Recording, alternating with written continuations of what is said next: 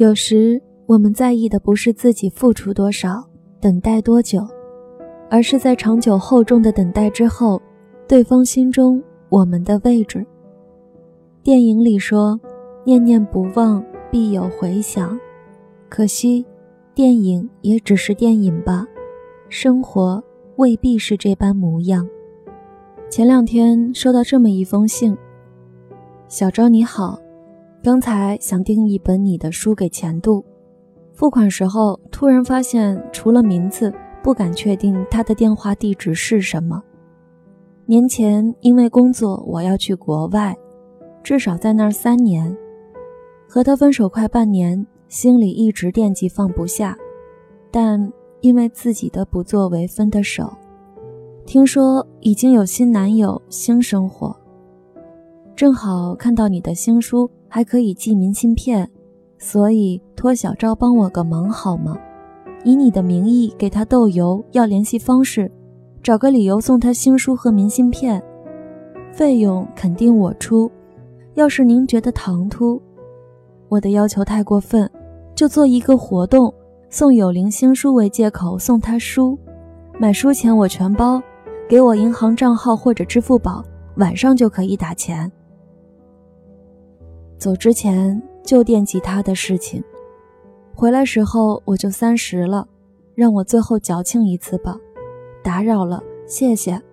不管成不成，请对他保密，不想大庭广众下影响他的生活。看在都是处女座的份上，再写一次。这封信让我看得心酸。这个男生在我回复之后又发了两封信给我。大意都是希望不要打扰女孩的生活，他的要求着实让我发愁了半天。不管怎么说，被一个陌生人要地址，人家姑娘不会以为我是骗子吧？思前想后，斟酌良久，给姑娘发了这样一封信：因为看到你有关注我，所以是不是可以不用自我介绍了？哼，给你发豆油，主要是因为有一个人托我。一定要送本书给你。我不是专职作家，上豆瓣也只是消遣，豆油收发都不算很多。但他的那封真的打动我，所以答应一定要帮他这个忙。而他是再三叮嘱我不要打扰你的生活，非要我装作自己送你本书的。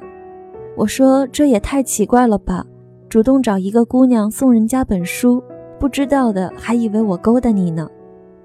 Anyway，麻烦给我下你的姓名、地址、电话，我把书快递给你。有人惦记是幸福的，有人惦记又不想打扰你，应该是让人心里有点难过的幸福吧。祝好，小昭，多温暖，是不是？可故事的结局是，姑娘并没有要这本书，她真的很感动，也很感激。可她说，既然说了不打扰。那就不打扰到底吧，你说呢？我是真的很想帮男生这个忙，当时就想回豆油，可刚写完“受人之托，忠人之事”，就停住写不下去了。同为女孩，我更能理解这个姑娘的感受吧。很多事情过去了，就真的过去了，不是不珍惜，不是不感动，只是没有必要再回头。说回到男生，出于保护隐私，信的内容我改了很多，但意思是没变的。借这篇文章和你说两句，成为我的文章男主角了，感觉不错吧？哈哈，其实都会过去的，开心的、难过的、在一起的、分开的。我特别喜欢《一代宗师》里的一段对话，宫二说：“想想人生无悔，都是赌气的话。”人生若无悔，那该多无趣呀！叶先生，说句真心话，我心里有过你。我把这话告诉你也没什么，喜欢人不犯法，可我也只能喜欢为止了。就让你我的恩怨像盘棋一样保留在那儿，你多保重。叶问答道：“人生如棋，落子无悔。”我们之间本来就没恩怨，有的只是一段缘分。我特别喜欢这个细节，因为就连替父报仇时都波澜不惊的宫二小姐，在听到这句话后泪流满面。有时候，我们在意的甚至不是自己付出多少、等待多久，而是在那么长久厚重的等待付出之后，对方心中我们的位置。叶先生这句“我们有的只是一段缘分”，真戳心。所以宫二才会控制不住自己的情绪，因为有这一句话，真的值了。能够遇到就是段缘分。有些我们能把握，有些我们把握不了。你的心意他领了，其实这就够了。